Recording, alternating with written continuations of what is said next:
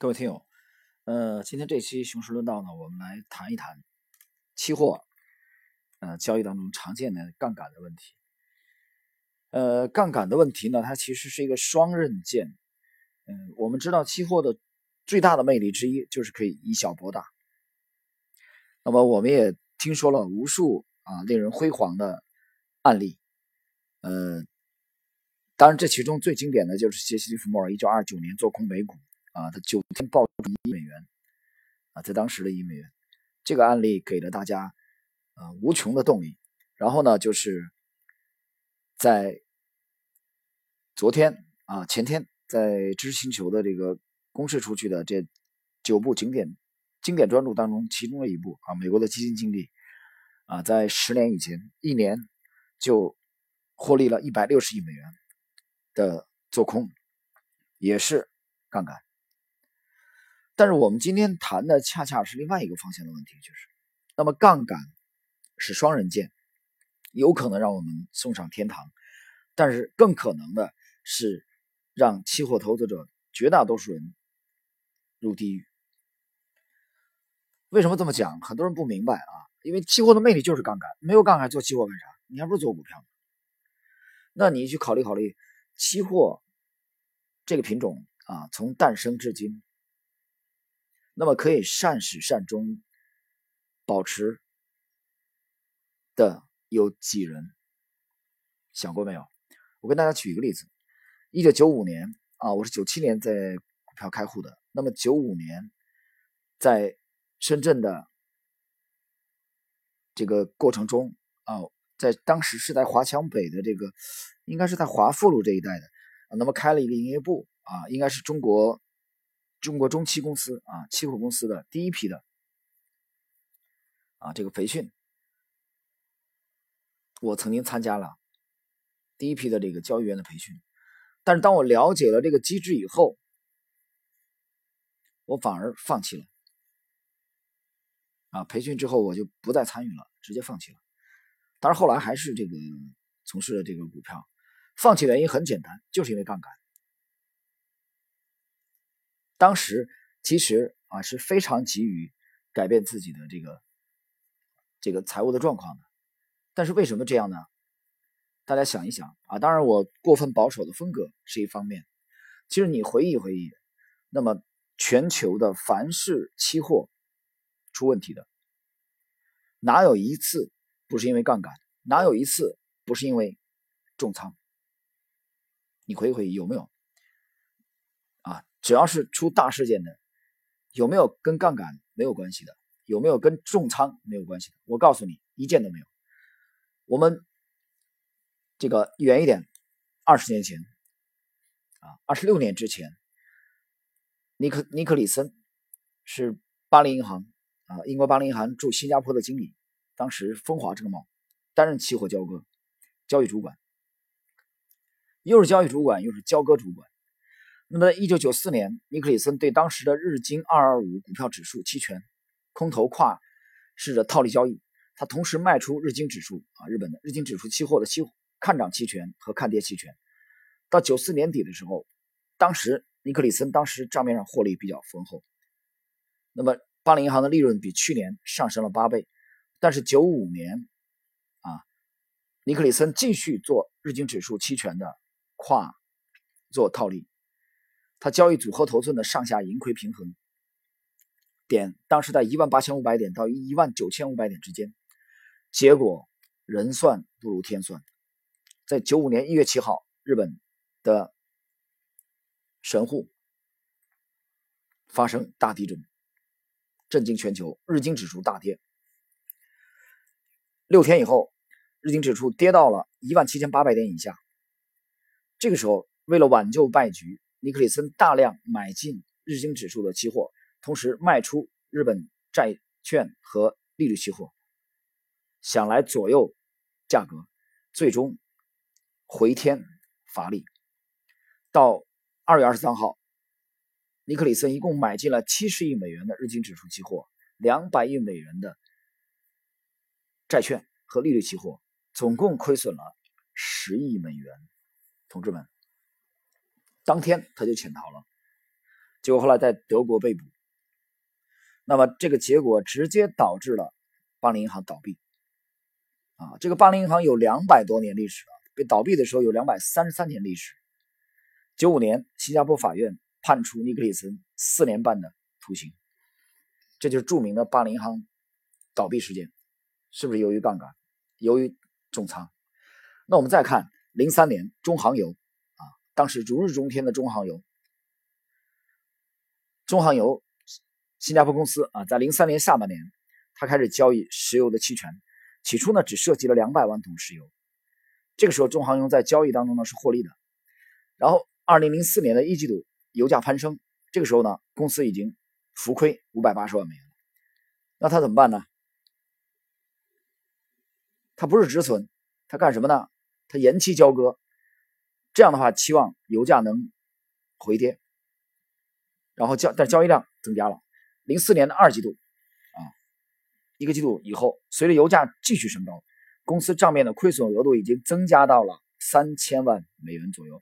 刚才我们讲了，它开始的浮亏是五百八十万美元左右，六百万美元不到。啊，没有止损，延期交割，导致一个季度以后，随着油价继续攀升，亏损已经增加到了三千万美元。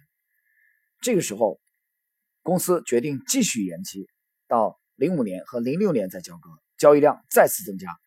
那么一四年的十月份，油价再创新高，这个时候公司的交易盘口已经达到了五千两百万桶石油，账面的亏损浮亏再度。大增，到十月十号的时候，已经面临了严重的资金周转问题的中航油没有办法了啊，这锅盖实在盖不住了，只有向母公司呈报账面亏损。为了补交交易商追加的保证金，公司已经耗尽了两千六百万美元的营运资本，一点二亿美元啊，这个贷款银行贷款和六千八百万元的应收账款资金。它账面的亏损已经高达一点八亿美元，另外还有已经支付了八千万美元的额外保证金，等于说已经亏了两二点六亿美元了。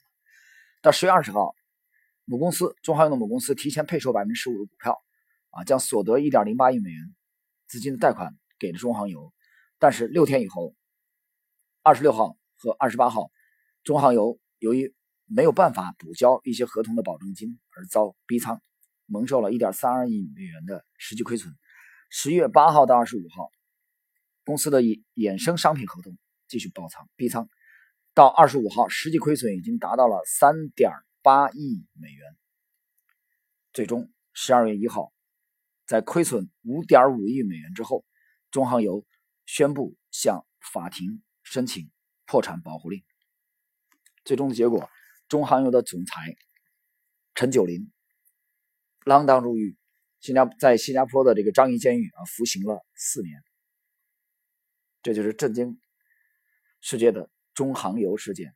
那么尼克里森的巴林银行倒闭啊，导致巴林银行倒闭，尼克里森的违规交易和中航油事件都是由于杠杆和重仓的结果。大家想一想，一个常年在期货市场行走的人，有没有谁因为百分之五的持仓而跳楼的？有没有谁因为百分之十五的持仓啊，这是资金管理出现很大的问题的？没有，我是没见过，我也没有听说过。但是我们听说和见过的，我们研究的，我们学习的，啊，我们避免的，听到的这些经典的案例，都是由于重仓，都是由于高杠杆导致的，不是吗？啊，我们我们回顾完了1992年的伊克里森的巴巴林银行倒闭，啊，2003年的中航油事件，我们再看一看啊，就我亲身经历的，就这三年以前，在上海，15年年中的这个股灾，六月十五号左右的股灾，导致的结果，啊，和我们啊，在我工作的紧挨着的这个区域，啊，在中国期货界的领军人物大佬。这位大佬，传说是在医院躺了半年多啊，疗伤了。具体什么病症我也不知道，反正是旗下的这个产品，旗下的两个主力的产品啊巨亏，后来没有办法啊，公司自己垫资啊，最终清盘没清盘我也没问，反正是遭受了巨亏。这位大佬在早年起家的时候啊，在中国期货界是声誉鹊起，绝对第一牛人，一五年这个结果就是一轮股灾，那不用问，肯定是重仓，还用讲吗？如果是百分之十五的仓位，如果在六月份之前或者六月中旬的时候把仓位大幅度下降到百分之五、百分之十以内，啊，甚至空仓，那会出现这种结果吗？还是二零一五年，在中国期货界另外一位一位啊，尤其在北方，名声大噪的逍遥刘强，在北京跳楼自尽。逍遥刘强曾著了一部那个那个啊期货啊期货这个操盘手的啊这个这个回忆录啊，很多人还在读，当然只写了第一部分啊，第二部分就没机会写了，他已经离世了。肖刘强当年也是创造了辉煌的战绩的。第三位啊，也就是在今年天骄上半年吧，在中国期货界都非常有名的上海啊，这位大佬级的人物，在上海跳楼离世。什么原因？不用问，你去看焦哥，一定是重仓，高杠杆重仓，爆掉了。那么重仓的结果就是爆仓、穿仓啊，要么自杀，要么跑路，待不下去了跑了，要么就是躲起来亡命天涯。那么如果是管理机构的资金啊，个人资金还好；如果是机构资金的话，那这机构的负责人可能就要锒铛入狱了，判刑啊，甚至剥夺财产。那么如此多的悲剧摆在我们面前，为什么？还在重复呢，不断在重复呢。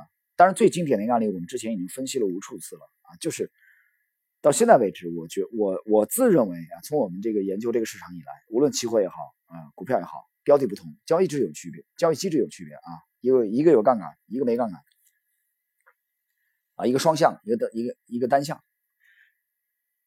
但是不管怎么样，核心的问题，资金管理的问题，杠杆的问题啊，杠杆的祸福。相依的辩证性，我相信不是每个投资者都能想得清楚，不是吗？熊出论道这个系列从第四期开始啊，我以二十年的这个从业经历，在讲的过程中，我们讲投资的快与慢的问题啊。今天我们讲杠杆啊，其实就是讲控制风险，其实就是讲查理芒格讲的啊。我们首先要知道有可能死在哪里，那我们就永远不去那里。所以九五年参加了中期公司的第一期培训以后，我个人主动退出了。那时候我还没有意识啊，说后边一定要从事这个这个股票啊。那是后来开户，那是九七年的事情了。我说是九五年，我第一次接触股票是九四年啊，在深圳西丽湖，我一个宿舍的好朋友啊，云东。他参与的是影响了我们，我知道啊，世界上原来有股票这么回事所以本性当中趋向于保守谨慎的人，他是非常非常排斥杠杆的高杠杆。但是如此多的人啊，飞蛾扑火一样的冲上去，都是看中了他可以以小博大的这一点，只认为一夜之间单车可以变摩托，搏一搏。只认为一夜之间自己可以从乞丐变国王，他们忽略了人性与生俱来的缺点，他们忽略了人性贪婪的顽固性，对不对？我经常跟朋友聊天讲，啊，熟悉我的人，我说你你有多牛？我能有多牛？我和你加起来放大一百倍，我们可不可能比杰西·利弗莫尔还牛？当然不可能。那么杰西·利弗莫尔都败了，他败在哪儿？我认为他败的第一点就是杠杠杆，就败在杠杆上了，这是第一点。从战术层面啊，战略层面，我认为是哲学的失败，利弗莫尔哲学失败。啊，这不是对大师不敬啊，他的哲学研究的全是在交易层面，他没有从这个更高的层面去研究。觉得这跟他的文化程度有关系啊。这个我们是在反思反省。大师的利弗莫尔的这个犀利的一面啊，优点我们讲了很多很多期了，不讲了。那么这一点，其实我们的前辈已经无数次的谆谆告诫了后人，只是很多人不愿意听，他们忽略了这一点，不是吗？所以我经常讲，投资啊是马拉松，是一辈子的事情。很多人非要当成只争朝夕啊，电光火石的事来玩，没错吗？你看我一接电话啊，跟我交流的投资者，每讲五分钟，狐狸的尾巴就露出来了。怎么说啊？我想知道明天什么涨停，我想知道明天大盘的涨跌，啊，有没有技术可以实现连续涨停板？我现在在建这个模型。我每次听到这里的时候，我都有一种冲动，马上挂掉电话，已经没有必要再交流下去了。还有什么可以交流下去吗？那么世上绝对的智者就摆在我们面前，活生生的存在着我们身边，但是你为什么不听他谆谆的告诫呢？我们来听听智者是怎么告诫我们的。这个智者就是沃伦·巴菲特，在他写给股东们的信当中，已经把这点事儿都想明白了。同志们，你还能比巴菲特还牛吗？你还能比我上一期的我们讲的塞斯·卡拉曼还牛吗？塞斯·卡拉曼，一九五七年出生的这位顶尖的大师，一生几乎都不碰杠杆。想过没有？那是为什么？那我们就看看沃伦·巴菲特是来怎么解读杠杆的事情呢。巴菲特是这样讲的：毫无疑问，一些人通过使用财务杠杆变得非常富有。然而，这种方法通常也会令人穷困潦倒。当使用杠杆时，它会放大你的收益。这时，你的配偶会认为你很聪明，你的邻居会羡慕你。但杠杆这个东西是会上瘾的。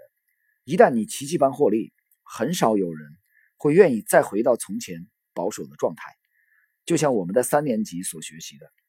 一些人在二零零八年再次学习了。任何序列的正数，无论多么大的数字，只要乘以一个零，都会蒸发殆尽，一切归零。历史告诉我们，所有的杠杆通常导致的结果会是零，即便使用它的人非常聪明。当然。杠杆对于企业的危险也是致命的。拥有巨额负债的公司通常会假设，这些债务到期之时自然会再次得到融资。这种假设通常是有效的。然而，偶尔的情况下，或是因为企业内部的特别原因，或是又因为市场正常的资金短缺，使得到期债务必须即刻偿还，不得延展。这时，只有现金才能解决问题。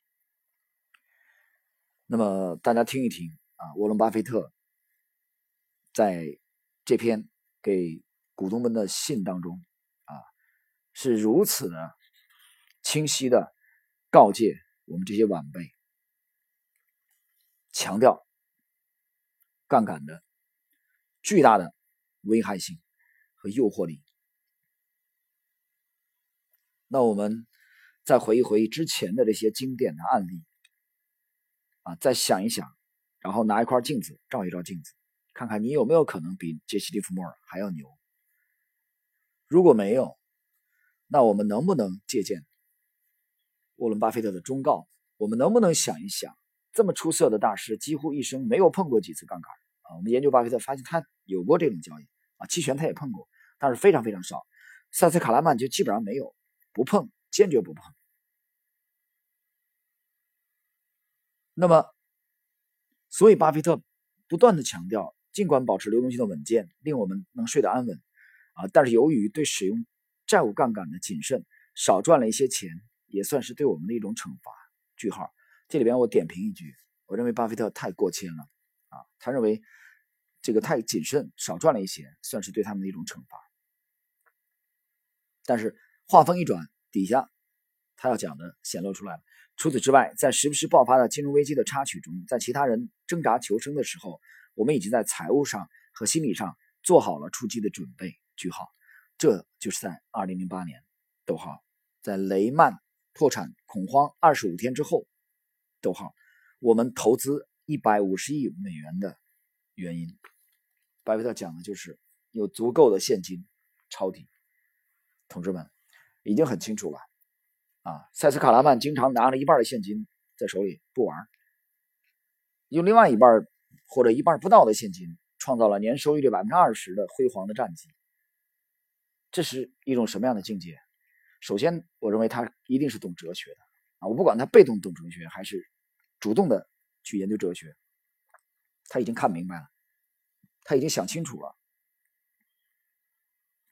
我们听到这期内容内容到这里的时候，你能坚持听到这里而没有放下耳机和手机的时候，我讲了，对着镜子照照，看看你有没有可能超过沃伦·巴菲特、塞斯·卡拉曼和杰西·利弗莫尔。如果你的进攻性没有他们犀利精准的话，在防守的时候，我们为什么不可以借鉴他们的忠告？啊，我我这一期谈的是对主要针对期货，对股票同样如此，同样如此。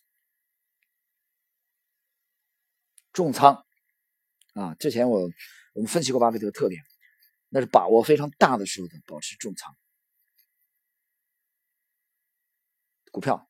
这个方面，那么期货的高杠杆性啊的危害性，对人性的啊这种拷问啊这种，